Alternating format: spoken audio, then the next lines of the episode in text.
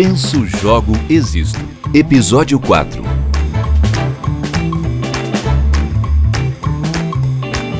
Olá a todos, meu nome é Israel Mendes e esse é o podcast Penso, Jogo, Existo. Estou aqui com meus parceiros Felipe Dalmolin, game designer, e Rodrigo Oliveira, pesquisador. Bora continuar aquele papo sobre as histórias que os jogos contam, pessoal? Bora! Vamos lá, vamos lá. Então vamos lá.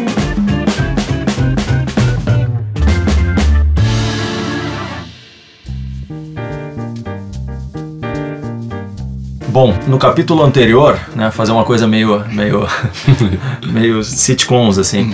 Na verdade, a gente a gente vinha conversando sobre sobre as histórias, é, sobre as narrativas. Um dos primeiros gatilhos que que eu quis trazer aí foi o Black Mirror, o episódio Bandersnatch, porque foi colocado, pelo menos assim, é, eu particularmente estou entendendo que foi endereçado para o grande público uma experiência super fluida e sem muito atrito, assim, em termos de, de experiência do usuário mesmo, uma experiência jogável de assistir um filme, né? Então, uhum. me arrisco a dizer que quem assistiu Bandersnatch jogou o Bandersnatch. Claro, com todas as sutilezas que aquele jogo, aquele episódio, um verniz de jogo que ele, que ele teve pro público, né? A gente veio, veio então conversando sobre, enfim, sobre emoções que podem ser causadas nos jogos e é inevitável o comparativo que, que a gente precisa fazer, né? Ou pelo menos que a gente pode fazer com o cinema, quando na verdade são duas mídias é, audiovisuais bastante parecidas. Claro que elas têm as suas peculiaridades, em especial porque os jogos são interativos, né? Mas entendendo que a experiência, a experiência narrativa, ela conduz para emoções no cinema de uma forma que já foi, digamos assim, é, descoberta, já foi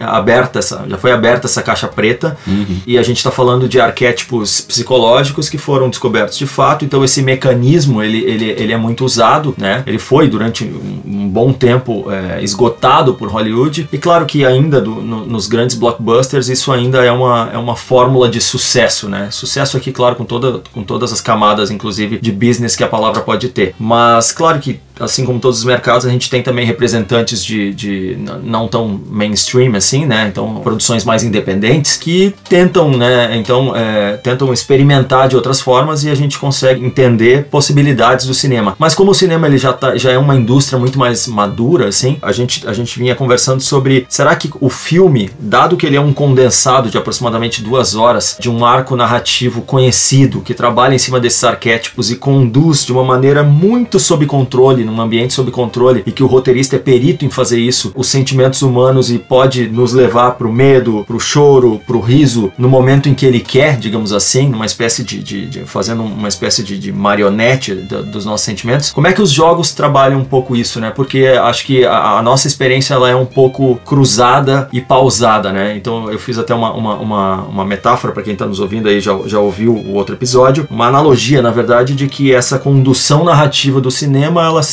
assemelharia a uma linha contínua e que a nossa condução narrativa eh, se assemelharia a uma linha seccionada e essas secções, esses gaps, eles têm a ver mais com os momentos de maior tensão de perícia motriz, né? Então, quando a gente, por exemplo, entra num, numa batalha e aquilo ali, ou no, sei lá, um jogo de plataforma em que a gente precisa saltar em plataformas muito fininhas, muito estreitas para não cair, para não para não morrer ou perder o jogo. Então, assim, jogo a bola aí para vocês agora. Rodrigo, pode começar aí. O que, que você tem a falar pra pra gente sobre isso aí. Então, a gente vem comparando os jogos com filmes há bastante tempo já e com, com outras mídias, mas eu gostaria de citar um pensamento do Marçal Branco na tese de doutorado dele. Ele menciona que por mais que a gente compare, os jogos são uma. tem uma linguagem própria. Ele, jogo é jogo, né? Mas a gente precisa comparar porque as coisas têm que ser comparáveis, a gente tem que ter parâmetros, né? E aí, tu falando aqui de duração de um filme e tal, eu acho que a gente ficar comparando, por exemplo, a estrutura narrativa de um jogo com um filme, não sei se é a melhor maneira pelo lado quantitativo. Se a gente for pensar num filme longo, um filme longo tem 3 horas, né? Tem 180 minutos ali. Vamos pegar uma trilogia de filmes longos, né? Um Senhor dos Anéis, versão estendida. Vai ser 12 horas, mais ou menos, de audiovisual. 12 horas para desenvolver aquela história, né? Do Frodo saindo do condado, passando por, sei lá, pela cidade de Bree, no pônei saltitante, atravessando o negócio, batalha, se encontrando em Rivendell, passando pelo Moria, corredor, morte, sabe? Tudo narrando aqui. Tempos de história. Tempos de história, uhum. diálogo diálogos, a morte do Boromir, enfim, tem um monte de coisa lá até chegar na destruição do anel e tudo mais. Tudo isso levou 12 horas. 12 horas de você sentado assistindo, comendo uma pipoca, talvez passando, parando pra ir no banheiro e tudo mais. Dando aquela dormidinha. Dando aquela, né, daquela parte, nas partes de romance e tal, né? E são pouquíssimos jogos narrativos que duram menos de 20 horas. Pouquíssimos jogos narrativos, tá? Tem muito jogo mais curto. O próprio Braid, que a gente já falou um milhão de vezes aqui, é 4, 5 horas, 6 horas no máximo. Portal também, 3 horas tu, tu termina um Portal. Mas jogos narrativos do tamanho, vamos pensar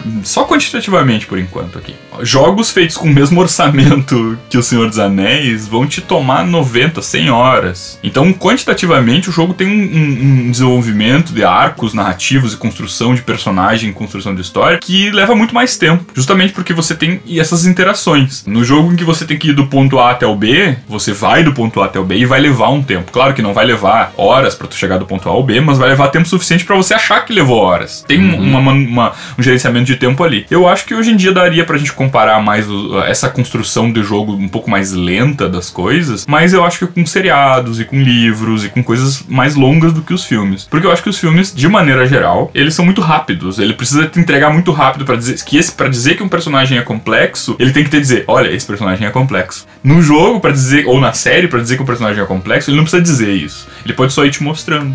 Como a gente já falou do, do Breaking Bad, do, do Walter White. Vou dar um spoiler aqui, né? A gente tá dando bastante, mas mais um não custa Atenção, nada. pessoal, vem spoiler pela frente. Avance Né? o áudio se você não viu. Mas a, a significação da morte do Walter White no último episódio, não ser por câncer ainda, que é o mote né, da série, ela só tem aquela significação se você passou por tudo aquilo, você acompanhou aquilo com doses que vão te alimentando de uma emoção. Vou fazer, o, vou fazer o papel de algum ouvinte que deve ter discordado nesse exato momento, mas já vou contemporizar. Dizendo assim, não é que ela apenas tenha a significação depois de ter passado por tudo aquilo, mas ela tem a grandiosidade da, É. do significado Uhum. depois de tamanha jornada passada. Sim, né? sim, sim. É, é como, sei lá, você tá. Você tá. Tem, tem jogos que não permitem. Não permitem que você salve o ponto que você tá a todo momento. Você tem save points, né? Imagina que às vezes o tempo que leva de você salvar o jogo num momento e no outro é de 10 minutos. Se você morrer no minuto 9, você perdeu 9 minutos. E você vai ter que jogar tudo aquilo de novo. Tem jogo que se propõe a isso. Se propõe a você treinar, tipo, um Dark Souls da vida, né? É. Que você salva num lugar específico, você não salva a qualquer momento, você vai jogar, jogar, jogar, e se morrer, perdeu tudo aquilo aí, progresso. Então isso causa um certo receio e causa um certo empenho, necessita que o jogador se envolva, que é algo que é só do jogo. E é isso que eu acho que o Marçal Branco defende quando ele tá falando que os jogos são uma linguagem própria, porque em nenhum outro lugar você vai ter tanto esforço que pode ser jogado no lixo de acordo com o erro que você cometa. Porque no filme não importa nenhum erro que você cometa, né? É, e eu acho que tem, tem uma coisa também, o Dan Cook, ele fala muito de arcos e loops, que são duas formas, duas formas que estão presentes no jogo. Então o arco, acho que ainda não, não comentei isso em outro episódio, mas o, ah, resumidamente o arco é uma coisa que tem um começo, meio e fim, tem uma conclusão, então, por exemplo, uma, uma história, e um loop é uma coisa que ela vai ser repetida. Por exemplo, uma mecânica de combate num jogo, ela vai de Uhum. novo e de novo e de novo, porque a, a proposta dela não é te contar um fim, é te mostrar um processo. Ele compara também que religião, por exemplo, é, é baseada em loops, tu tem que ir na missa todo domingo, qualquer coisa assim. A academia é baseada em loops, eu vou fazer uma tese, alguém vai combater, eu vou fazer outra e outra. Então ele diz que o arco e o loop foram igualmente usados na, na história, assim, Sim. e o jogo se estende muito por esse uso de, de loops. Então ele não, ele não vai tão direto do ponto A ao B, ele tem uma construção, que nem tu falou, joga nove minutos, morre, faz de novo, etc. Ou repete um pouco alguma coisa, vê o mesmo combate outra vez, etc. Ele, isso vai levando a. São as conquistas que demandam esforço, né? Às vezes pra você conseguir lá uma espada tal, você tem que juntar 50 madeiras. Exato, o próprio pra- Celeste que tu falou no, no último episódio, ele tem fases que elas são muito pequenas, mas que na primeira vez que tu joga elas, como é um processo de aprendizado e de perda e de derrota, etc., ela vai levar uma hora, uma hora e meia. Uhum. A primeira fase do Celeste eu levei uma hora e pouco pra passar. A segunda vez que eu tentei, eu levei sete minutos. Porque daí aquela, aquilo lá E é foi tão- conquistado. e é sabe? tão satisfatório, É muito né? satisfatório. É. Então ele tem um pouco desse alongamento, eu acho que é um pouco por causa disso.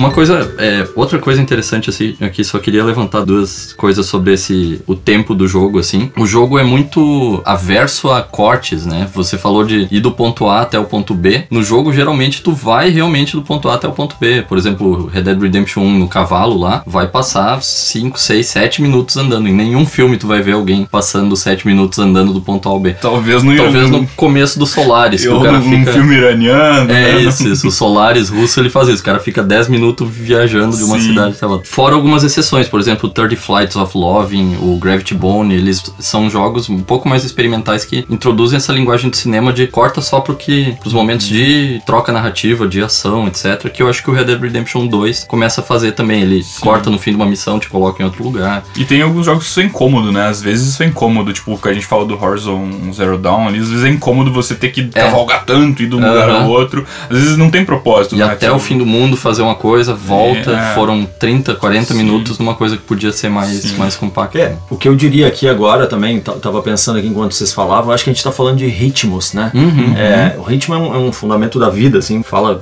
ritmo, a gente pode pensar em, é, primeira coisa, né, música, percussão, essas coisas, mas na verdade o ritmo é, é a periodicidade de qualquer tipo de entrega, né? De uma entrega que a gente recebe, seja lá o que a gente está consumindo naque- naquele momento, né? Dado os ritmos diferentes de consumo de uma mídia mais passiva, digamos assim, como o cinema, e eu não tô querendo colocar, não tô querendo ser pejorativo na palavra Uhum. passiva, mas apenas na, na- na- especificamente na maneira de consumo dela. Também não estou, É, também não estou dizendo que não existe toda uma proatividade de ir até um cinema, se posicionar numa Não, e tem a tese de que nunca é passivo, né? Tu É. tá sempre ativo no consumo do. Não, exato, porque enfim, a, a gente tá ali. Mas eu digo assim, a, a inter- ou então uma interação mais, mais coadjuvante, digamos Uhum. assim, né? Apenas assistindo e se identificando com aquilo. Versus conduzir a entidade principal. Uhum. É, no, no caso dos jogos, que o jogo ele é como se fosse um filme dando play no exato momento em que a gente começa a jogar, né? Então a gente conduz essa entidade e faço emergir é, a partir de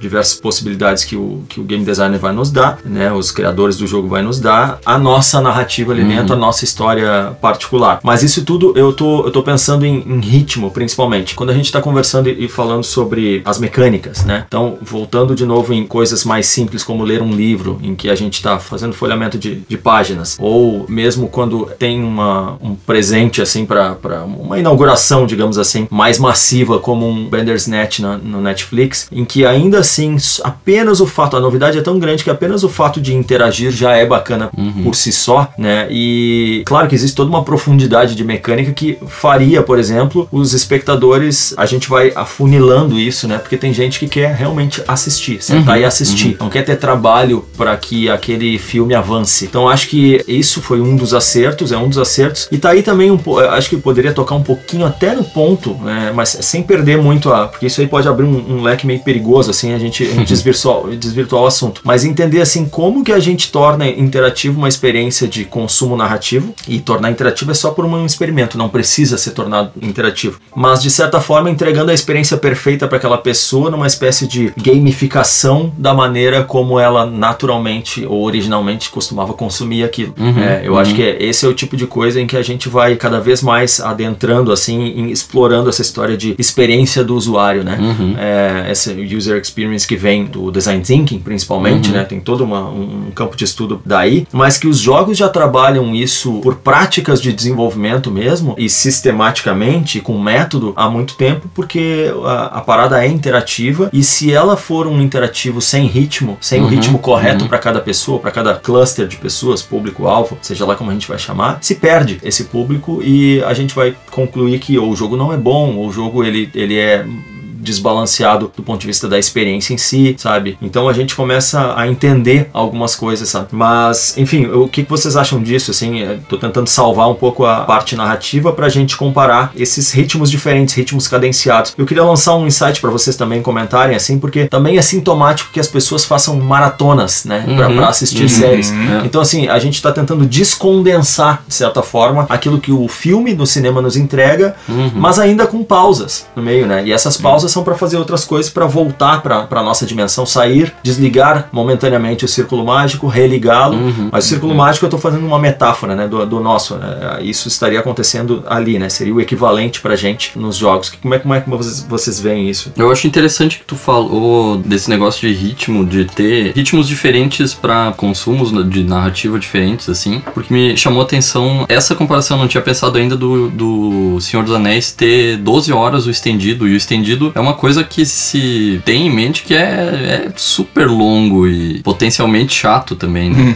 uh, e aí eu, eu anotei uma, uma outra comparação que eu, que, eu, que eu tenho, assim, não, não tenho a resposta exata para isso, mas é um jogo Uncharted, por exemplo, que ele é bem linear, bem Sim. narrativo, bem. Puzzles e tal. É, ele tem em média umas 20 horas. E ele, pelo menos dos- das pessoas que eu conversei sobre e tal, ele sempre termina já num. Vamos lá, vamos, vamos terminar esse negócio logo que, que já tá se, se passando, assim, nessas 20 horas. Ao passo que jogos como o próprio The Witness, o Cities Skyline, pra mim foi assim, o Stardew Valley, que é aquele em que tu é, cuida de uma fazendinha. Cara, eu pisquei e tinham passado 40. E por mim eu jogava mais 200 se eu não tivesse outros, outros jogos pra jogar, assim. E eu acho que tem muito a ver com isso, com o ritmo e a forma de entrega. O Uncharted ele te dá uma coisa que tem a aparência de condensada, ele parece uma experiência de cinema, mas são 20 horas daquilo. Ao passo que o Stardew Valley ele tem muito mais é, semelhança com uma rotina, uma, uma um, uma coisa que é uma construção minha e eu quero voltar para aquilo, ver minha plantinha crescendo, etc. 20 horas não é nada dentro dessa construção de tô esperando o inverno chegar e tô cuidando da minha casa e coisa Sabe e tal. que sabe? eu, tô falando de ritmo, eu me lembrei do daquele jogo Comandos, Uhum. que tu tem uma força tática especial, é, é de Segunda Guerra, né? Isso, é segunda E guerra. aí tinha alguns capítulos do jogo que tu tinha que literalmente esperar a ronda É, isso. de guarda isso. e a ronda demorava às vezes 5 minutos. É. E tu tinha que ficar ali esperando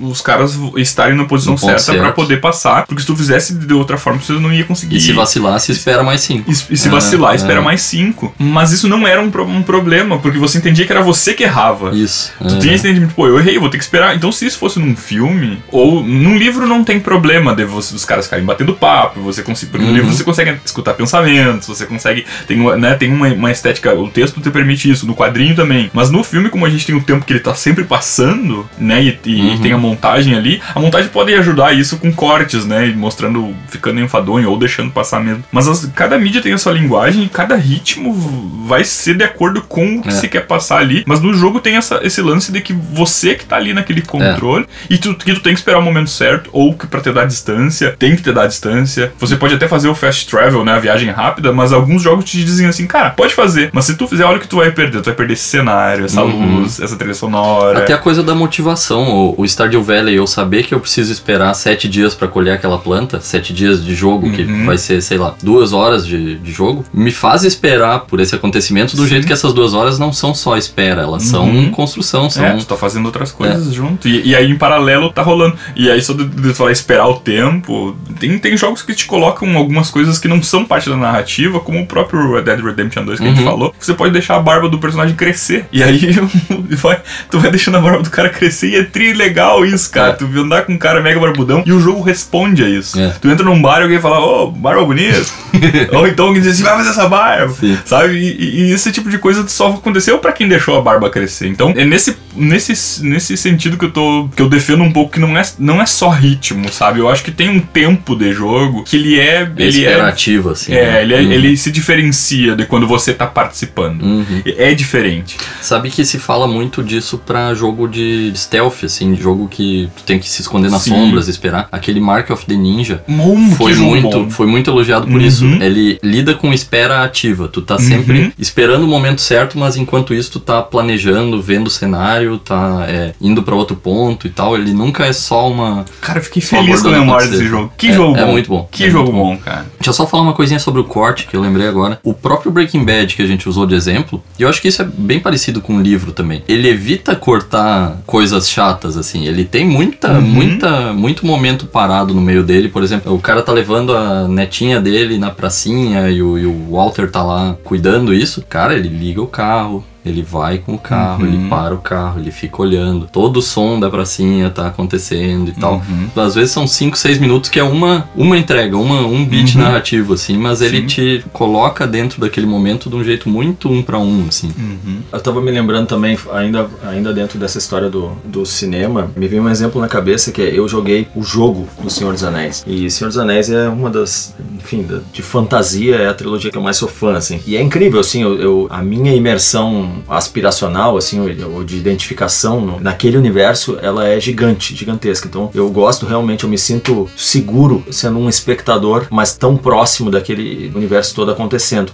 Porém, no jogo, e eu me emociono várias vezes, né? Então, tipo assim, eu tenho um altos e baixos de, de emoção, mudanças, mudanças eh, latentes de, de emoção assistindo. No jogo é completamente diferente, completamente diferente. E mesmo assim, o que eu joguei foi as duas torres, Uhum. né? O Senhor dos Anéis, as duas torres, ainda lá no, no- acho que no Nintendo, não, acho que no PlayStation 2. Acho que PlayStation 2, é. É completamente diferente o, o tipo de emoção, nem dá, nem dá para dizer que passou perto daquilo que eu senti no cinema. Se eu fosse fazer uma comparação, digamos assim, leiga, eu diria que é que foi uma emoção pior, mas ao mesmo tempo, é, aí me aprofundando um pouco mais, né, e tentando pegar os sintomas disso, é mais imersivo, né? Uhum. É mais imersivo, claro, dado primeiro primeiro motivo né, que se escancara é a natureza interativa do jogo contra a natureza menos interativa, Uhum. vou, vou botar esse ferrolho assim, né? Do, do cinema. Mas é completamente diferente. Então, assim, é, eu ousaria de novo provocar vocês. Daria pra dizer que quanto mais a demanda mo- é motora, menos existe atenção narrativa?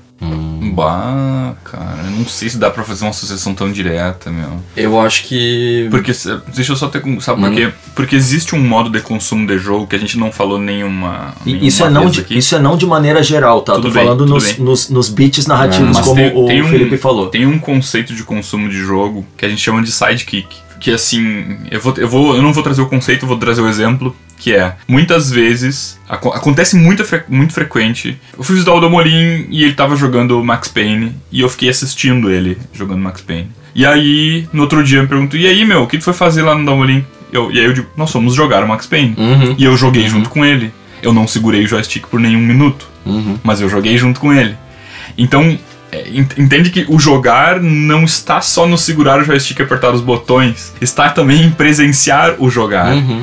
E aí tem, tem alguns artigos que falam do, do- de assistir gameplays no, Mas no YouTube. você sabe que tem teóricos que viriam com um tacaco Claro, pra cima claro. de você em cima dessa, dessa Eu análise, sei, né? eu sei totalmente disso. Não, Porque estrito senso não Eu- deveria ser, né? eu- eu- mas eu, eu vou ficar muito feliz. Você estaria vendo televisão.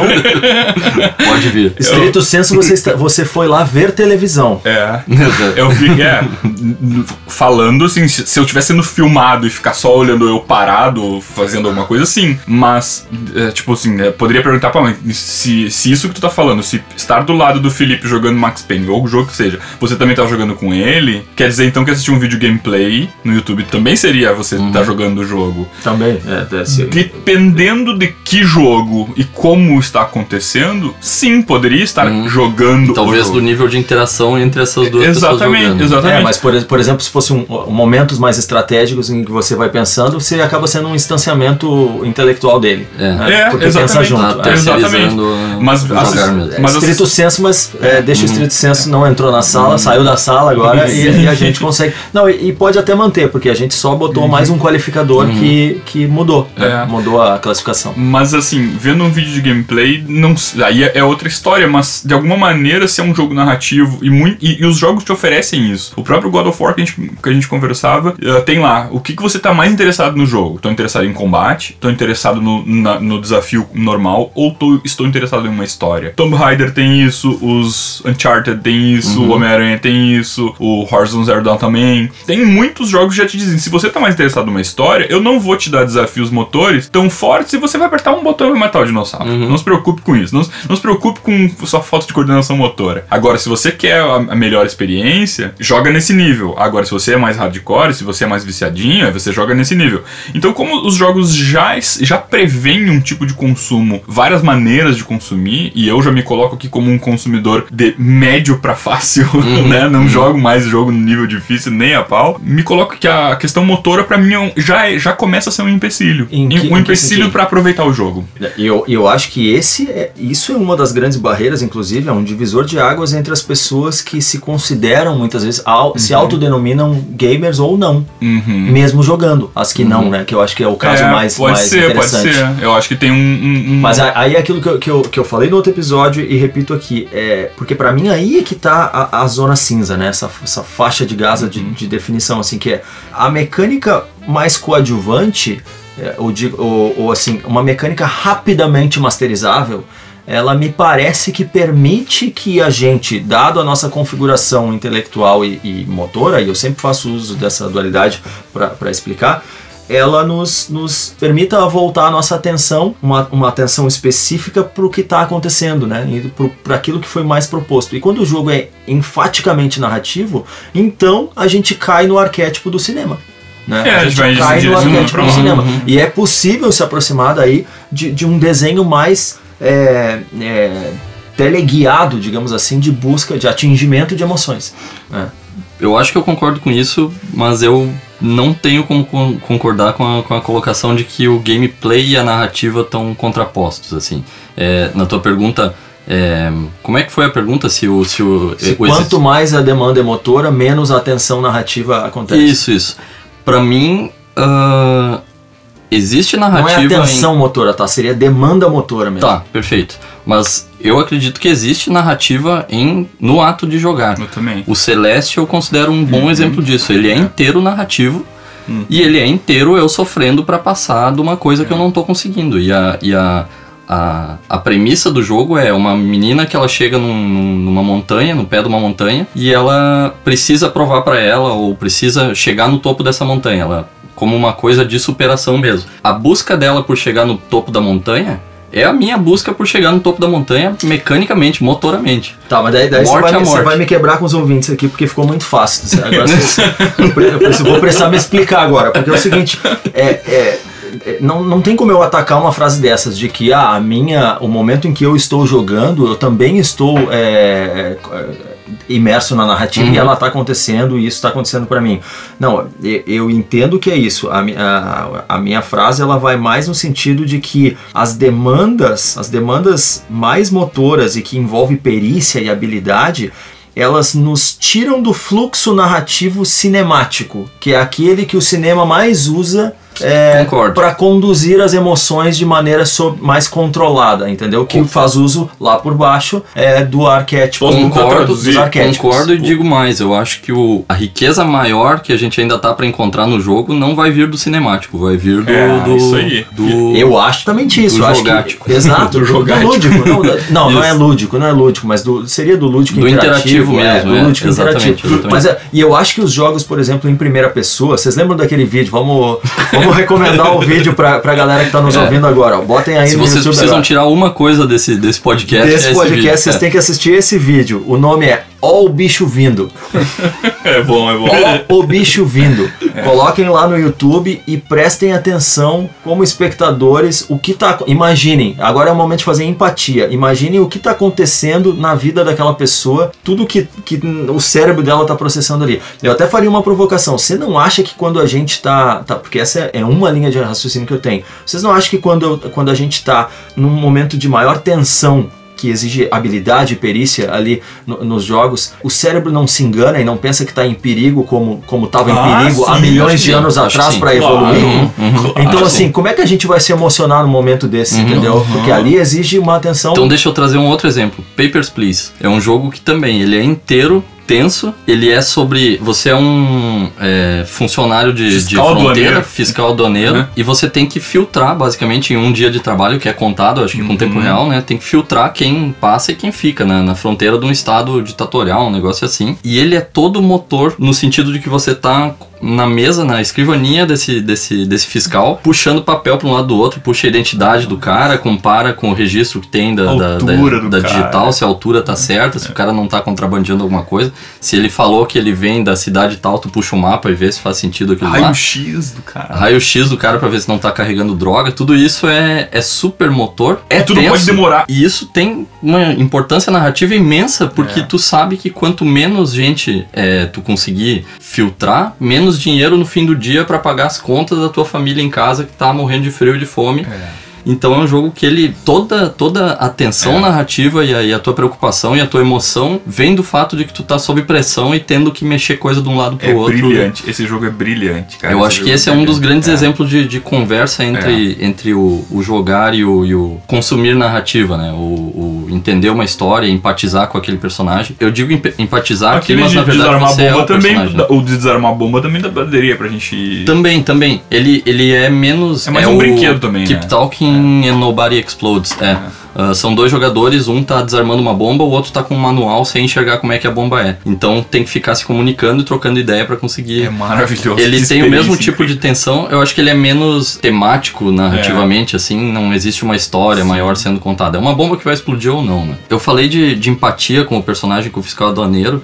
mas eu acho que tem uma coisa bem importante aqui que volta pro, pro Bandersnatch um pouco, que é a gente não conta uma experiência de Papers, Please, um, um pedaço da, da, da, da história falando, e aí o fiscal puxou o papel e não sei o quê. Não, fui eu.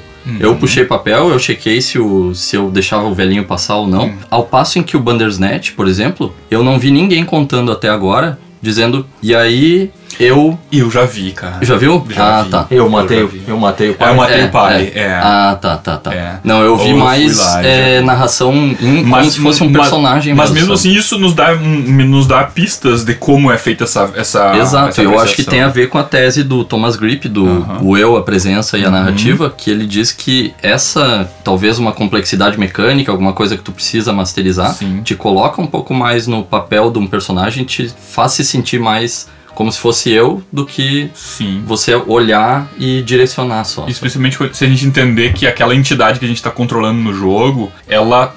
Que o jogo pode oferecer do- dois tipos de. eu vou- eu- no mínimo, dois tipos de evolução. Não vou numerar, Uhum, de repente uhum. eu posso colocar mais tipos aqui, mas.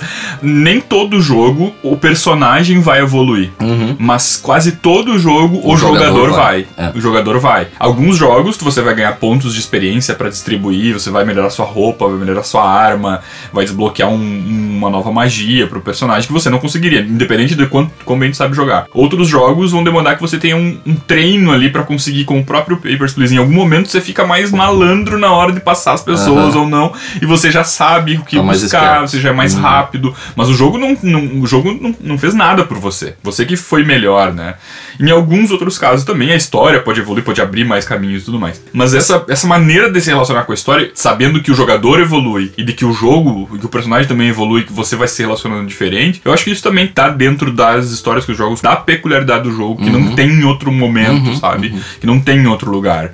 Tipo, qual é a. Vamos imaginar que eu tô lendo um livro e eu estou aprendendo coisas. Qual é a diferença que vai fazer para pro livro eu ter aprendido mais sobre aquele assunto? Talvez para explicar uma, como funciona um mecanismo, Uhum. né? Que, que, a- que a narrativa exige. Talvez numa narrativa mais quebra-cabeça, tipo um Sherlock Holmes, que tu começa a ficar Isso, esperto que- e olhar pras coisas É, certas. e tal. mas no, no, no filme até a gente encontra quando isso. No, filme isso é obrigatório acontecer. Uhum. Porque ela tem que aprender algo para que o plot se resolva. Porque se ele não aprender é furo, né? Uhum. Se- Senão é um ex-máquina ali. Então eu acho que o- uma das peculiaridades do formato do jogo também tem um nível de aprendizado. Nos outros formatos eu acho que não, a demanda Uhum. não é tão forte. Isso é, é, é Eu interessante. que o aprendizado no jogo, na verdade, eu acho que ele é, ele é, ele é brutal, assim, né? Porque Uhum. ele, é, ele é um grande laboratório de sobrevivência. O jogo te, digamos te assim. obriga a aprender mesmo que tu não queira. Porque senão ele É. não avança, ele não permite o avanço, né? Então é, é aquela, aquela teoria, né? De, de eu preciso botar três buracos pro cara aprender. No primeiro ele vai cair, no segundo ele vai Uhum. pular e vai cair dentro porque não aprendeu a pular, e no terceiro ele É. vai ter masterizado isso, né? Uhum. E assim sucessivamente. Então é, eu acho que o aprendizado é um dos fios que conduzem o- a experiência toda, né? E ele precisa ser bem, bem posicionado lá dentro. E a gente tá falando, obviamente, de uma experiência bem desenhada, né? Tem uma, uma colocação do Will Wright, que é a- o game designer do The Sims, do SimCity, esses jogos, que ele fala o seguinte, que como humanidade, assim, a gente sempre aprendeu e, e descobriu e viveu a partir de experiência própria, experiência em primeira pessoa. Isso primariamente. Em outro nível, tem duas outras coisas que, que informam essa experiência própria, que é a experiência de terceiros. Então, escutar uma história sobre você não pode ir lá fora que o, que o tigre vai te pegar, também contribui para a experiência.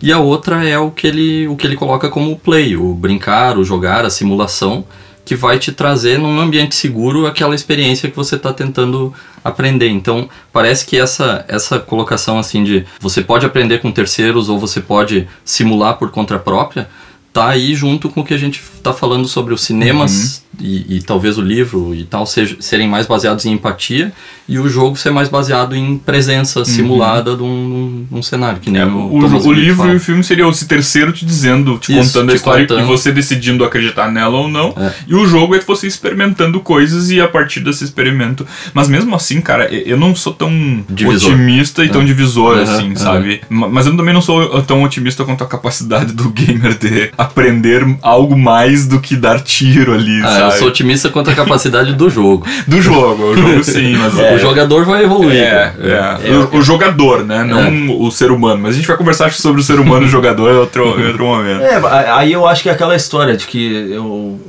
um livro muda um homem, o um homem muda um, mundo. Né? Uhum. Né? Um livro muda uma mulher, uma mulher muda o mundo. Uhum. Vamos deixar tudo equiparado.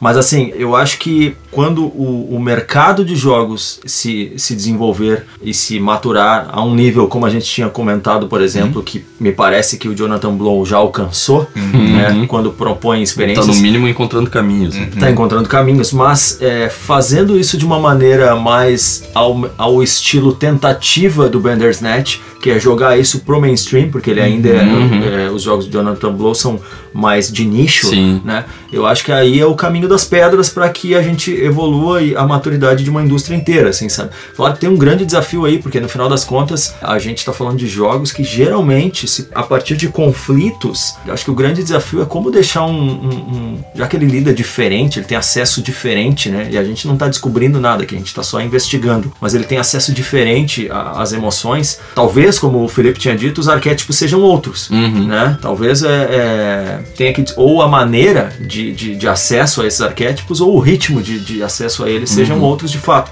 Então, como é que a gente consegue entregar experiências? Porque assim, é, é fácil, é fácil entregar experiência de terror em jogo. É, é, é mais verdade. eficiente, uhum. inclusive, é. é. muitas vezes, do que. Pessoal, olhem, ó o bicho vindo. Novamente, ó o bicho vindo. Mas é, agora, conduzir um jogador a uma, a uma catarse que se materializa em lágrimas, hum, isto é, é, muito difícil. Então, realmente, eu acho que a gente tem aí um. Não precisa nem ir tão longe, cara. A gente não consegue ainda contar comédia romântica com, com, com um jogo, sabe? A gente não consegue fazer uma sitcom de jogo. Porque não existe, não existe o arquétipo pronto como, como tem no cinema, no, na, na TV, no livro, de como a gente faz para contar essas histórias, para ter. Eu acho que nos board games já tem algumas nos board coisas. games eu acho é, que tem mais. Nos board é. games já tem o Fog of Love, tem algumas coisas, é. algumas coisas assim. Mas no jogo digital eu acho que também é, é mais complicado porque é, é, o que a, a Jenny McGonigal fala um pouco de que a realidade perto do jogo ela tá falida e a sitcom perto do God of War, né? Como, como você compara a emoção de arremessar um machado de 50 quilos? Ao mesmo tempo, como eu conto essa história sem que seja um maluco com uma arma na mão é, dando porrada em alguém? É, esse, esse é o turning point, eu acho. Mas, mas sabe, sabe o que, que é? V vamos pensar que hoje nós estamos aqui, temos somos da nossa geração, mas em algum momento nós vamos ser idosos. Uhum. Nós vamos ser, né, nós vamos estar mais velhos, e vão ter pessoas mais jovens que nós, que vão ter nascido num ambiente que não, essa discussão que a gente está tendo, talvez ela já, já tenha passado, uhum, entende? Uhum. Então, assim como no cinema deve ter acontecido. Uhum. Então, pensa... Tem que lembrar que o cinema também começou com um trem correndo na direção da tela, exatamente, exatamente. Eu, eu acho que a gente, a gente não está muito longe do, dos games do trem passando na uhum, tela. Eu, uhum. eu, gosto de acreditar nisso, sabe? Que, que a gente está no começo ainda. Porque daqui a algum tempo, eu vou ser um idoso que joga videogame. Não pretendo parar de jogar uhum. videogame. E se eu vou ser um idoso que joga videogame, o que será será dos, dos jovens? E aí, e aí sabe, se a gente, se a gente olhar- ir pra outras mídias, tipo, tu defende que não tem jogo digital de qualquer coisa. Eu Uhum. já acho que nos board games tem de praticamente qualquer coisa. Mas se a gente for pra uma outra mídia como os quadrinhos, por exemplo, especialmente o mangá, Uhum. tem Tem mangá tudo, de tudo. absolutamente Ah, aham, tudo aham. para todo mundo, sabe? Então, E eu não tô muito- dizendo que o jogo não tem de, de tudo que é coisa. Existe experimento, existe Ah. muita coisa diferente, mas eu acho Sim. que o jogo ainda não achou arquétipos É firmes verdade, disso, é sabe? verdade. Sabe que se a gente também for pelo lado da música, pensa que não existem mais mega bandas. Não nasceram mais mega Uhum, bandas. uhum. Porque é tudo nicho, né? É tudo, tudo espalhado, assim. Tipo, quanto tempo faz que não aparece um- uma banda que impressiona todo mundo, sabe? Uhum. Não, parece que é todo mundo. Tipo, ah, o fulano escuta tal coisa, o fulano escuta tal coisa. Os shows que lotam estádios são das mesmas bandas há 30, 30, 50 40 anos, anos, sabe? Ah, e pros jogos, talvez já tem gente dizendo que os AAA estão fadados a, a dar uma terminada e que os jogos comecem a ficar mais nichados também, sabe? Uhum. Esses jogos de extremo, de extremo investimento, que eles sejam cada vez mais raros e façam parte, tipo assim, ó, a Rockstar faz o Red Dead Redemption e faz uma a cada oito anos. A, a Naughty Dog faz o Last of Us. E etc, etc. Eu não vou citar mais pra não cometer gafes aqui, mas en- entende? Esses títulos acho que até que vão, assim, essas franquias, vamos dizer assim. Mas é, é, é um risco muito grande hoje você colocar duas mil pessoas, duas, três mil Claro, pessoas trabalhando claro, por claro. cinco, seis anos num, modelo narrativo que, que até quanto que é essa inovação, sabe? Como que, que- como que ela se diferencia das outras que já tiveram antes, Uhum. sabe? Tipo, eu fico imaginando por que, que o GTA funciona até hoje e os jogos que tentaram fazer a mesma coisa não, não foram pro mesmo caminho. Uhum. Porque não tem espaço pra tudo isso, é limitado. Tô pensando aqui um pouco na- nessa história do, do- do- que a gente tá comentando aqui, não, não foram ainda não, não detectamos, ou não encontramos ou não detectamos qual o tipo de arquétipo. Acho também que, porque é, a gente vive um, um- um tempo de, de hipernarrativas, né? Tipo, Uhum. então a gente tem é, guerras narrativas acontecendo, hipersegmentação de, de, de, de vozes, assim, né? Então, tipo, a internet hoje em dia, e especialmente as redes sociais, promovem narrativas ao extremo. A gente tem um, um- um sucesso de um Stories, Uhum. cujo nome é sintomático para pro, pro nosso tempo também no Instagram. Então, assim, em que momento que a gente consegue eh, entender e, e- e usar talvez esses, esses ou encontrar eh, o arquétipo correto para o jogo numa época tão tão cheia de narrativas assim. Será que isso não tá. Porque assim, se a gente pegar o passado, né? Tipo, a espécie humana ela não para de contar histórias, né? Então ela, é, tipo, isso aí é um, do- tá na, na origem da, Uhum. da humanidade e parece que vai mudando os formatos, vai mudando a- a- os tempos, as, as, as formas de, de se entregar histórias, mas boas histórias não morrem. Então, assim, o jogo será que ele não carrega é, consigo justamente uma, uma ideia contrária àquilo que é fascinante para nossa natureza, a natureza humana, que é justamente ouvir as histórias, porque quando a gente está no cinema, é, eu não sei se eu posso dizer que por mais que não exista um narrador lá, ainda assim eu não estou ouvindo uma história, estou sentado ali como se estivesse numa, Uhum. numa cena, num luau noturno com alguém contando histórias de, de mistério, por exemplo, essas coisas assim, sabe? E o jogo Mas não. tem, tem um diretor, um roteirista, sempre vai ter, né? Tem um. Claro, tem- claro, os ro- exato. tá, É isso que está acontecendo por trás, em última instância. Mas a gente consegue perceber assim que, no final das contas, é, eu não sei quem é quem topa, né? Quem, qual é o tipo de pessoa que topa participar da, da narrativa. Claro que os gamers são fascinados. Eu acho que aí tem uma grande, um grande horizonte de eventos que o, que o Rodrigo fala, que é quando, quando você lamenta que pessoas que não jogam jogos, as histórias que elas perdem. E eu lamento, boto um, um- um multiplicador nesse lamento que é em relação ao formato e ao posicionamento na história, é, como elas perdem isso. Uhum. No sentido de realmente serem protagonistas daquela história. E eu tô falando aí das narrativas emergentes mesmo, sabe? Então, é, realmente eu, eu acho que é, é algo a ser, a ser investigado pela nossa indústria, né, pela indústria dos jogos, para que a gente consiga, num primeiro momento, é, acho que até viabilizar a indústria de maneira mais forte, não só como blockbusters de, de, de Uhum. reprodução é, nos games de títulos que acontecem nos, nos cinemas, né, nos filmes e tal, mas também como massificação de um, de, um, de um formato como aconteceu em Hollywood no passado. Eu acho que a gente vai precisar vencer essa arrebentação de de, eh, de abundância, assim, né? E até de, de esgotamento de uma fórmula para conseguir chegar num, num amadurecimento de mensagens, né? Uhum. Mensagens mais maduras. Que eu acho que é, é, isso é um bom sintoma de caras como o Jonathan Blow e sempre toda a cena indie. Só que Uhum. toda a cena indie eu acho que ela ainda tá muito granularizada, ela tá muito afundada. Eu lá no, acredito tá lá que no tem- plâncton da é, indústria. Tem uma entendeu? importância em, em conseguir chegar ao mainstream, esse tipo de coisa também. Que nem tu falou, o Bandersnatch ele tá trazendo pro, pro popular uma coisa que, que E- já foi muito nichada. E no ápice do seu sucesso enquanto, enquanto Exato. formato. E eu né? vejo que essa, essa busca de quais são as outras narrativas e coisa, claro, sempre existe em algum, em algum nicho alguém tentando. Eu dei o exemplo dos, dos, dos jogos de exploração narrativa, estão contando histórias diferentes, estão indo para esse caminho do mangá que tu falou, assim. Uhum. Só que eu acho que ainda muito a, a nível de, de nicho e um pouco nessa da, da, da negação da forma, assim, tipo. Sim. Não, não sabemos fazer um jogo sobre ser uma menina que está procurando os pais. A gente sabe contar uma história em que você caminha pela história. Mas eu, eu fico pensando também, ah, agora talvez eu vá tomar uma pedrada mesmo, mas eu acho que fazer jogo é muito mais difícil do que fazer filme, de maneira bem generalista. Eu acho que é muito mais difícil que qualquer coisa. Ah, é, É, se, e é se mais alguém, se, caro. alguém- se- muito se- se entrar torto para algum ouvinte essa, essa afirmação, fica o convite para conhecer um Como estúdio de um- jogos. Bora fazer um joguinho. Sabe como fazer- Ou então assistam o filme Indie Game The Movie. É? Também é. é, uma boa. É, É difícil, então, cara. fazer jogo é algo muito difícil, demanda muito estudo, muito trabalho. Ah, você, precisa ser, você precisa ser muito bom fazendo aquilo. ah, e é bom em tudo, assim. Você, você precisa ter uma equipe que. Vamos imaginar que é uma equipe que- de um cara que é muito bom pra programar, um cara que é muito bom pra fazer interface, um cara que é muito bom pra game design, um cara que é muito bom pra desenho, pra arte, pra tudo, pro jogo ser médio.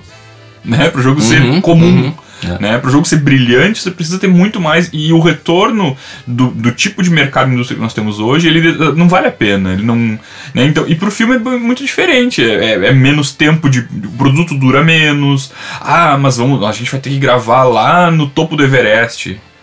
É mais fácil do que fazer uma- o Everest no jogo e fazer, Fazer ele funcionar. fazer ele funcionar, sabe? Então, é, tudo bem que a Não gente. que o cinema não tenha suas. Exato, suas- tem os seus- Principalmente tem os- a nível de, sei lá, cinema, cinema nacional. Aqui Exato. tem o mesmo tipo de, de treta que, Exatamente. que a gente tem. Eu não quero, não quero fazer juízo de valor, muito menos de tratar a galera do audiovisual que, que são guerreiros também da de, de produção aí.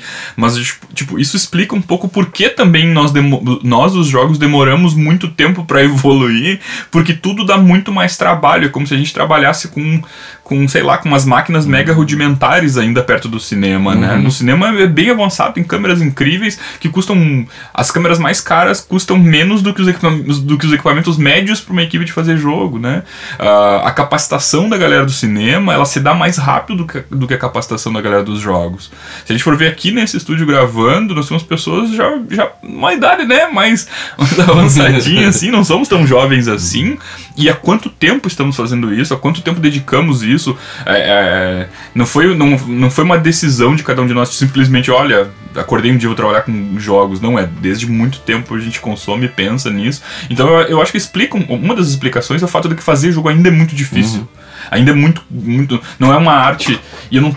de- mais uma vez, não estou detratando o cinema, e muito menos, muito menos a pintura. Pro cara ser um gênio da pintura, o cara vai ficar anos, anos, décadas treinando pintura. Pro cara ser bom na música, vai ser décadas. Só que no jogo você tem pintura, você tem música, você tem Uhum, fotografia, você tem uhum. programação, você tem toda essa alta capacitação. Sim, é uma construção que, É. que anda mais devagar mesmo. Que anda mais devagar, então, então e, e em paralelo a isso tem toda a nossa tentativa de, de, de olhar para esses arquétipos que eu não acho que eles são muito diferentes dos arquétipos dos arquétipos já mencionados, né? Mas eu acho que tem outras coisas. Acho que tem outras coisas ainda no, no, no jogo, que, que é a experiência do usuário, que é a interface, que é algo que o Felipe fala muito, que é de- do jogo ser gostosinho, né? O Uhum, Felipe até faz um gesto com a mão, como se fosse um italiano, um, um italiano fazendo Power Pip, né? e, é- e é assim que tu faz na tua palestra, não faz assim, ah, eu queria que o Horizon Chase fosse É gostosinho, como, se, né? é como se estivesse apalpando É, essa gostosura. apalpando, assim. né? Então, tipo, isso é muito difícil de fazer. Demanda muito teste, demanda muita coisa. E aí, o- o- às vezes, quando levou o tempo, levou o tempo ali de- de- do, do ponto zero de que tu começou o jogo até tu lançar ele, aconteceu tanta coisa no mundo, aconteceu tanta tecnologia, apareceu tanta coisa que já não é mais bom.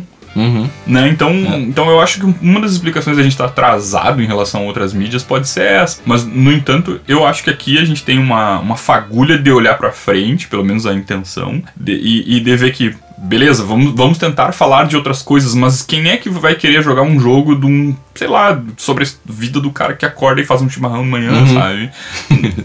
É complicado Sim, também, sim, né? sim, é com complicado fazer essa exigência do, do público Uhum. também. Eu gostaria que fosse possível, mas É, eu, eu ainda, eu ainda coloco, eu entendo o que você está falando, eu tenho a, eu tendo querer juntar uma das pedras que vão ser arremessadas, mas me seguro porque entendo de onde é que você está vindo, tá, Pra para chegar aí. Mas a, a maneira como eu coloco é que é, são desafios realmente diferentes. Eu acho que dá, é, a primeira grande diferença em relação a- a- ao cinema e à literatura e enfim essa, e é, essas outras mídias é, eu acho que é o tempo o tempo de maturação das indústrias, né? A gente tem aí o que 60 anos É. é, de, de, enfim, de, de existência, né? Então acho que é pouco. Acho que quando tiver uns 100 anos tu, aí tu tá a gente vai considerando tá- os jogos com 60 anos, cara? Eu É? considero, Ah, eu tá. considero, eu de verdade, eu considero tem o 60 vídeo, anos. eu Não, considero é. a, a cultura dos jogos a partir a partir, eu tô só polemizando mesmo. Aham. Eu concordo contigo. Mas assim, pra mim, videogame, tipo, Atari eu já, acho- já, já tô achando que, que ainda é um brinquedo, ainda é um troço que, sabe, tipo, é muito novo Ah, ainda. mas pra- é porque É, tem, mas é assim- é o- tem o bebê, tem a criança, É, a gente tá bebê, no, no tem- jovem adulto. Eu acho que nós estamos. Tudo isso foi videogame. É, sim, foi, É. mas, mas o que constitui cultura pra mim é quando já foi pro fliperama, entendeu?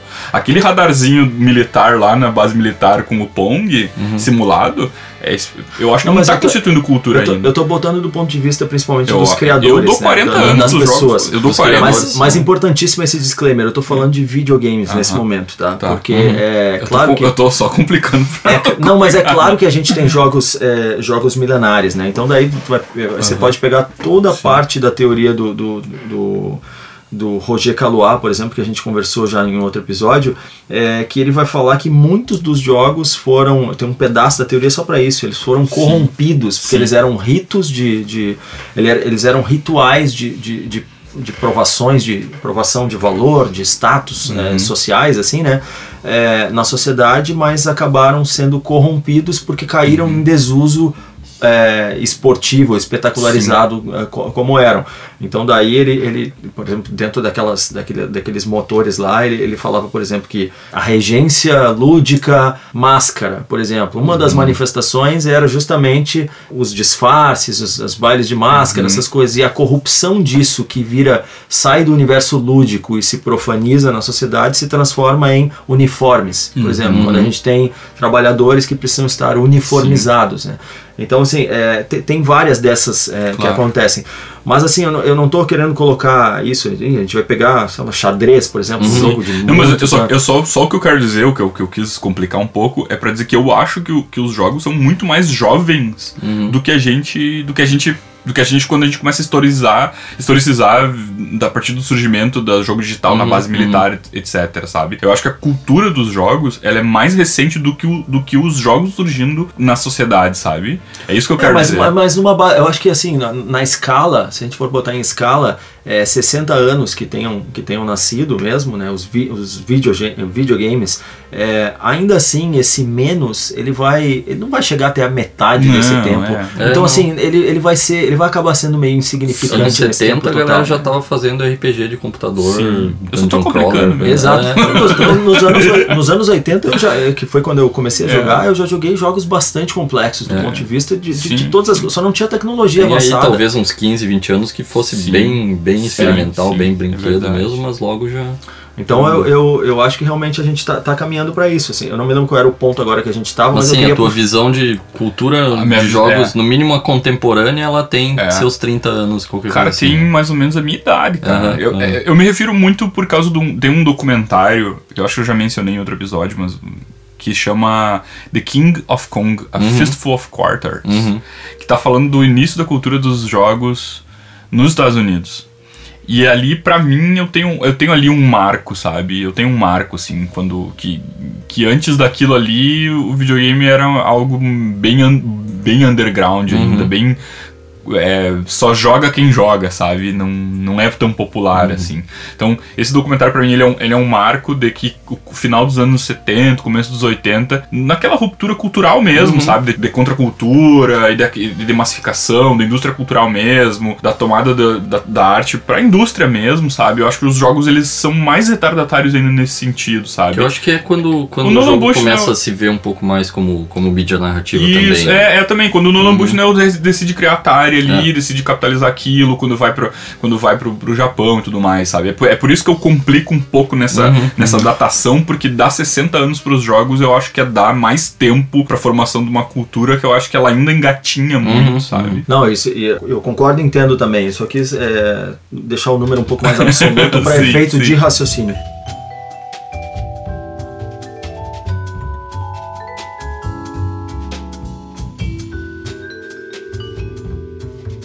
Deixa eu só tentar en- encaminhar esse final. Eu queria dizer assim: é, a gente falou sobre essas narrativas todas aí, e a gente começou é, em um outro episódio também. Já falamos sobre narrativa multiforme, né? É, é aquela história de fluxograma, tudo. A- a- óbvio que a entrega do Bandersnatch ainda é uma entrega muito inicial, né? Então aquilo ali é super, super, super easy, né? A gente diria para jogar aquele jogo, né? Se a gente for considerar assim.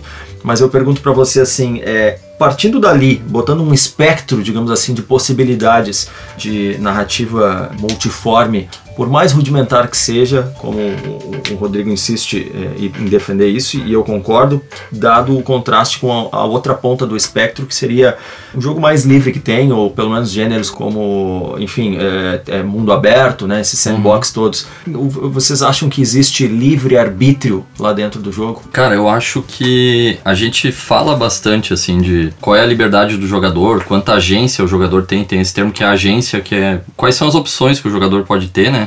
Eu acho que isso é grande parte do que gera essas, esses formatos que são próprios do jogo e não, não se vê em outras em outras mídias, que é eu criar uma história que é só minha, tu matar o Behemoth, Rodrigo, com, com, com um monte de minas.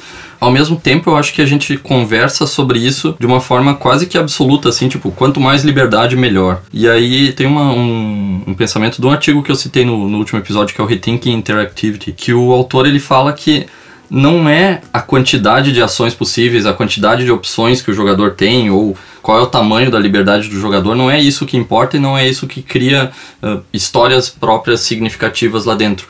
Mas sim, vamos dizer assim, o duelo entre as opções do jogador e as opções que ele não tem. Então, se torna importante o jogador poder colocar a peça certa no Tetris, por exemplo, colocar a peça no lugar certo do Tetris, pelo fato de que essa peça tá caindo, ele tem tempo para fazer essa escolha e se ele empilhar todas até o fim, ele perde. Então, aquela decisão dele passa a ter importância naquele momento lá. Então, ele chama de não é tanto sobre liberdade de jogador, sobre agência do jogador, ele chama de arco dialético. É uma dialética entre o jogador e o jogo que cria as oportunidades para essas histórias se, se montarem. Usei o Tetris como exemplo porque é o mais abstrato possível. E o assim, jogo mas- precisa, precisa dar um limite de, de- decisões, senão ele passa a ser a vida. Exato. O próprio Bandersnatch, eu vejo que ele, é, é, ele foi um pouco criticado por, putz, as minhas opções no fim vão tudo levar pra um- fins ruins. Assim. Eu entendo a crítica, concordo que ele ainda é muito videogame, no sentido de que no fim vai dar tudo em morte, tudo, sabe? A minha mãe não jogaria o Bandersnatch. Eu espero que existam próximos jogos que usem, próximos filmes interativos que usem isso melhor. Até Mas- até as, as críticas mais pesadas sobre Bandersnatch,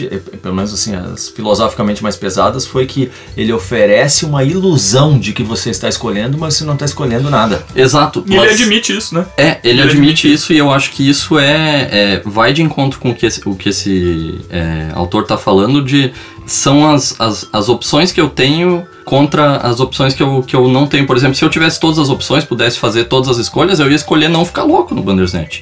Eu ia escolher que eu tenho muito mais tempo para fazer aquele jogo Tomar os lá. e- remédios, nem ia escolher desenvolver jogo, Isso, talvez. isso, eu ia escolher que meu pai não bate na porta quando eu tô irritado, o negócio lá, ia, ia escolher ficar rico na hora, É. qualquer coisa assim, Mas sabe? então, então deixa eu O que dá relativizar. graça é que eu tenho escolhas dentro de um contexto limitado. Mas se eu, se eu relativizar isso que você está falando com coisas que a gente já falou aqui, você diria que pro seu gosto as escolhas que você tomou não foram significativas? Não. Quando, quando a gente está colocando que é, um dos fundamentos de jogos é oferecer uma série de escolhas mais ou menos significativas. Então foram escolhas talvez menos significativas porque não significaram. Não, acho que acho que foram. O que eu tô fazendo é mais uma defesa de que o, o, o Bandersnatch não precisava ter muito mais escolha do que isso para ser interessante, sabe? O que faz as escolhas dele serem interessantes é que eu só posso escolher entre jogar chá no computador ou quebrar o computador, sabe? E tá É, bom.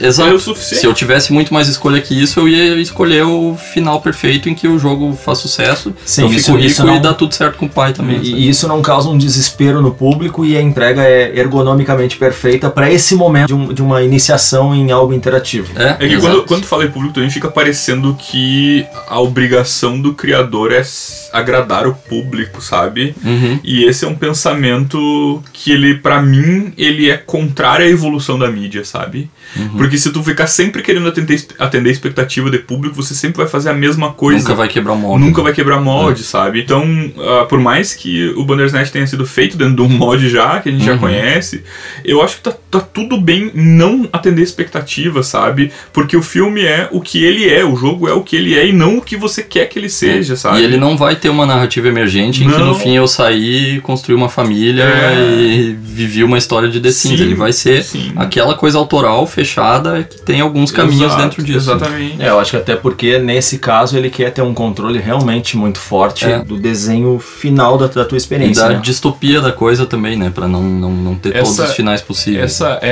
é- é fundamental que exista um limite de decisões, porque para diferenciar o jogo da vida mesmo e para que você consiga ver uma relação de causa e efeito muito forte e evidente no jogo, porque é isso que é o brilhante do jogo, é você fazer, tomar uma decisão, fazer uma ação e aquilo imediatamente ter uma recompensa, algo que na vida não tem, né, cara? Tipo, tu não, tu não vê diretamente a recompensa por ter comido beterraba no almoço, tu não vê a recompensa de ter feito faculdade no jogo, tu vê.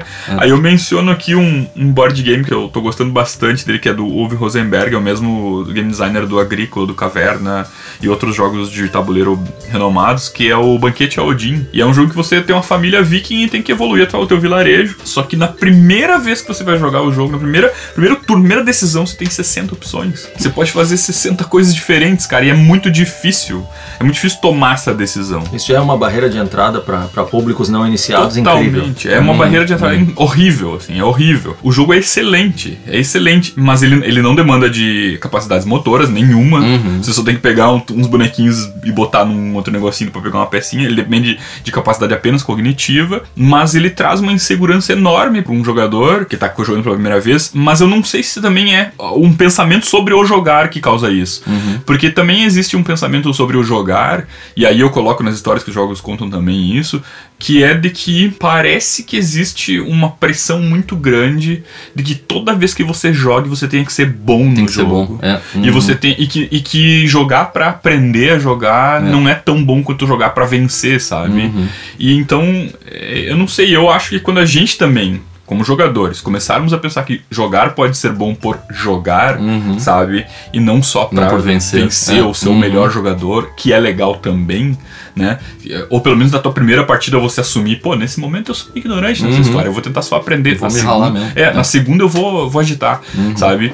E, e aí a, a minha visão de de tá aí a vai fazer acho que 10 anos que eu ensino board games, que eu coleciono Uhum. board games, é de que agora parece que tem as- algumas pessoas estão começando a aceitar de tipo, cara, eu posso jogar só pra jogar, Uhum. não preciso jogar só pra vencer, porque agora que a gente, né, eu tô, eu tô de- desdigitalizando um pouco, eu tô tirando um pouco do digital, mas no fim das contas é tudo a mesma coisa, hum, é tudo, é tudo jogo mesmo, mas tipo, de colocar aqui, ah, é assustador mas a- a- se a gente tiver paciência de olhar para a interface de entender que aquilo é uma linguagem, sentar, respirar fundo e, e- e ver o que vai acontecer e querer experimentar, pode acontecer de uma pessoa não letrada, não sem letramento no jogo, poder apreciar aquilo, né? Eu acho que isso é uma das maneiras de romper. Ah, e outra coisa, para romper essa coisa da, da- ah, tentar romper esse lamento por pessoas que não sabem jogar e estarem perdendo histórias, eu acho que primeiro, os jogos têm que começar a contar histórias mais interessantes para pessoas que não jogam, Uhum. né? Que eu não sei se o Red Dead Redemption tá fazendo isso. Eu acho que sim, mas como é que uma pessoa vai saber que naquela Eu ainda história- acho que não é um jogo que a minha mãe jogaria, porque Eu no ta- fim é um cara dando tiro. é um cara dando tiro, caras. É. né? Apesar acho. de ele expandir esse horizonte um Sim. monte com mecânicas novas e É, coisas. mas, mas, por exemplo, eu acho que foi o ano passado ou ano retrasado a primeira vez que saiu um jogo de futebol com a possibilidade de jogar com um time feminino. Uhum. Antes não tinha essa possibilidade, que era o FIFA, né? Então, antes não tinha. E as pessoas diziam, não, mas as mulheres não jogam videogame. De fato, nos AAA, as mulheres ainda são um público muito menor do que o masculino. Mas no todo são, No, são no todo... um pra um, né? É, no, 51% no todo é são 50-50. mulheres, É, né? mas no- Uhum. nos jogos mais lu- lucrativos, não. Nos jogos que demandam mais investimento de produção, os AAA, as mulheres ainda são é, bem, bem, bem menor o consumo. Também vou tomar pedrada por isso, né? Mas aí a gente Tá, vai... vai levar pedrada por, por supor que jogo mobile não demanda investimento. Não, não, não, não supõe, mas, cara, é muito menos investimento do que, do que um Não, Red acho que Dead tá te, Redemption, é, tá te um referindo a blockbusters, É, né? tô me referindo ao blockbuster. Mas assim, eu acho que tem que haver esse rompimento de temáticas, sim. E quando eu digo rompimento de temática, eu não tô dizendo, eu não tô dizendo que é pra fazer joguinho rosa pra mulher. Eu tô dizendo que é pra colocar um, um Fazer joguinho azul pra mulher. ah, é, é. Fazer jogo azul pra mulher. Ah, mas eu, eu, tô, eu tô falando de colocar protagonistas diferentes, plots diferentes, casos diferentes. Overwatch mesmo, que mostra vários, vários tipos de gameplay diferente que se adequam. Exato, exatamente. E gigante. pra ter entrada, entendeu? Pra ter entrada, entrada. E também, de alguma maneira, começar. com- não é começar, mas assim, tem muito jogo que é feito, por exemplo, para senhoras idosas. Eu trabalhei em jogo de Hidden Objects, jogo de objetos escondidos, que o público, me- que o briefing que me passava esse jogo é pra mulheres de 60 anos. E aí, como é que eu vou entender isso? Como é que a gente vai fazer isso? Eu vou ficar sempre oferecendo a mesma coisa? E quando a gente vai tentar inovar ali de alguma coisa, tem, tem umas pressões, né? Tem, tem pressões ali. Mas eu acho que o caminho é positivo, sabe? Se a gente olha pro ontem, o hoje é melhor e a expectativa do amanhã, pra, pra mim, pelo menos. Inclusive, é uma das respostas pra como é que eu vou fazer isso é tu não faz, tu contrata uma mulher que. que É, a melhor resposta é melhor. essa. A melhor resposta pra mim Exato. também é essa, é contratar uma E eu mulher acho que a indústria tá, tá Exatamente, fazendo esse desenho. a indústria tá fazendo esse Uhum. desenho.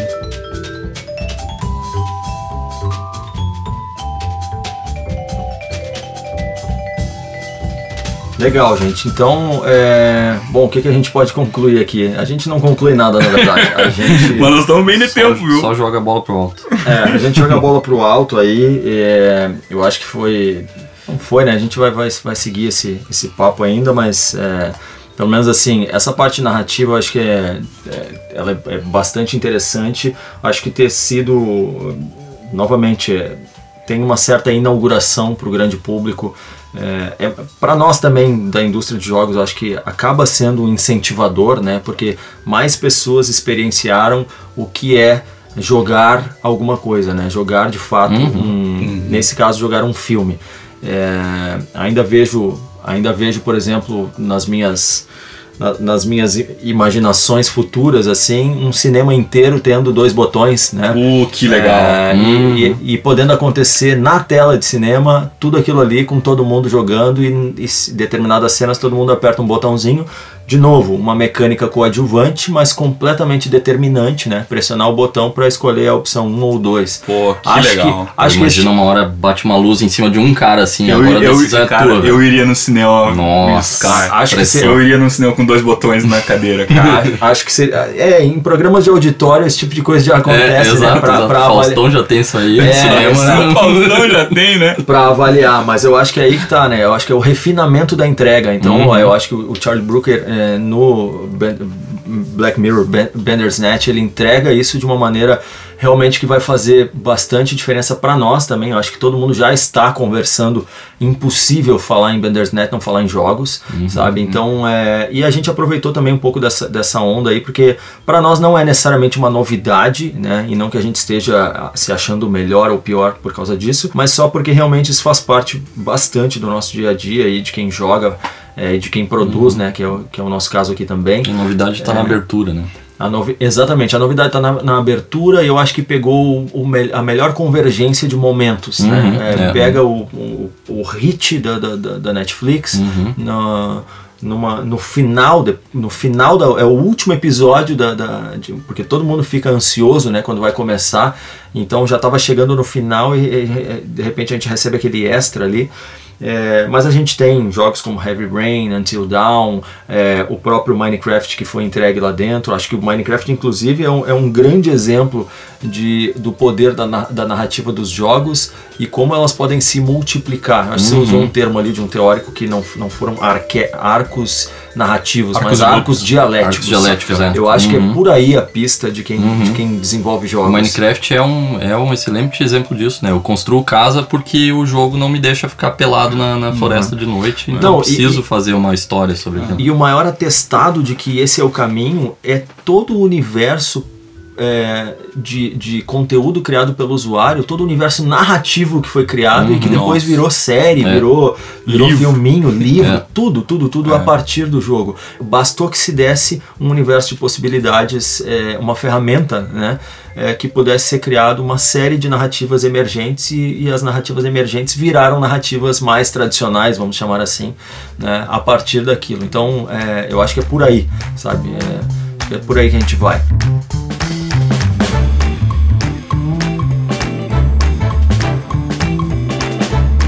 Galera, por hoje é só, então é, acho que a gente conseguiu conversar bastante aqui sobre isso. Claro que tem mais assunto ainda, mas vamos ficando por aqui. Agradeço aí então, vamos dar aquele tchau para todo mundo aí. Valeu, até a Valeu. próxima. Valeu, e quem quiser saber mais, então, quem quiser ouvir outros episódios e mais conteúdo bacana, acessa lá, americapodcast.com.br. Esse e outros episódios estão nas principais plataformas digitais, Spotify, Deezer, Apple Music, procura lá. Valeu, fui!